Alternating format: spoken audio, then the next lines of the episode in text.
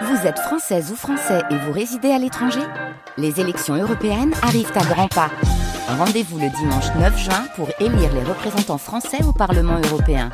Ou le samedi 8 juin si vous résidez sur le continent américain ou dans les Caraïbes. Bon vote Et bienvenue sur France Bleu, première radio en Franche-Comté, 6h.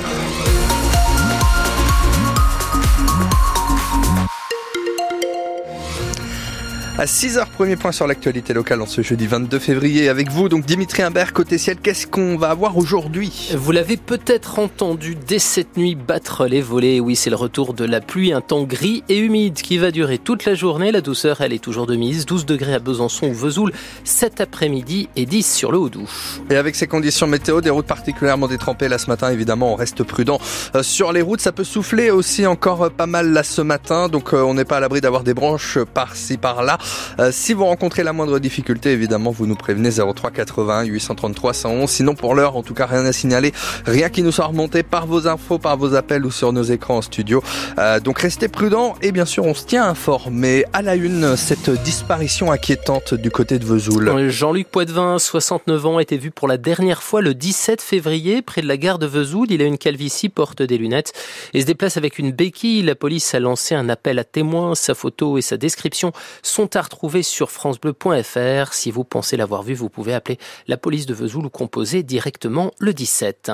Un piéton a été mortellement fauché par une voiture hier soir à Morbier dans le Jura. L'accident s'est produit peu avant 19h sur la nationale 5. Les secours n'ont rien pu faire pour animer cet homme d'une trentaine d'années. Le conducteur de la voiture ne l'aurait pas vu traverser.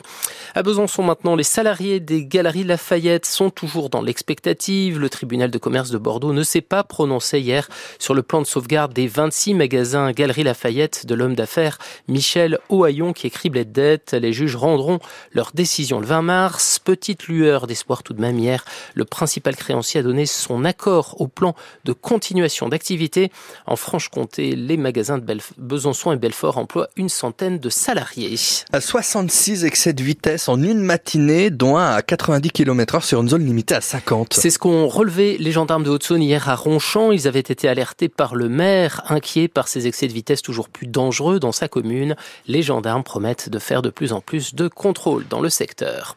Le gouvernement a annoncé hier un nouveau plan de lutte contre les pénuries de médicaments, car l'an dernier, on a relevé en France pas moins de 5000 signalements de rupture ou de risque de rupture, chiffre en hausse de 31% par rapport à l'année précédente. Parmi les solutions envisagées par la ministre du Travail et de la Santé, Catherine Vautrin, mieux informer en temps réel les médecins des pénuries lorsqu'ils rédigent leurs ordonnances. Sinon, le Doubs accueille aujourd'hui un autre membre du gouvernement, Aurore Berger, ministre de l'égalité entre les femmes et les hommes et de la lutte contre les discriminations, sera ce matin à Onan, près de Montbéliard, puis à Villers-le-Lac après-midi une visite sur le thème de la place des femmes dans la ruralité.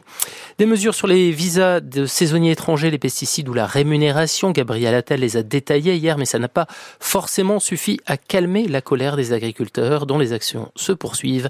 Les exploitants attendent maintenant Emmanuel Macron samedi pour l'ouverture du salon de l'agriculture. Elle était la doyenne des actrices françaises. Micheline Prel est morte hier, elle avait 101 ans, elle avait joué dans quelques 150 films dont Le Diable au corps en 1947 avec Gérard Philippe et tenu ses derniers grands rôles dans Vénus Beauté ou encore il y a 10 ans dont Tu veux ou tu veux pas avec Patrick Bruel et Sophie Marceau. Et puis on avait du foot hier en Ligue des Champions pour les derniers huitièmes de finale aller. Porto a battu Arsenal 1 à 0. Naples et Barcelone se sont quittés sur un match nul, un partout.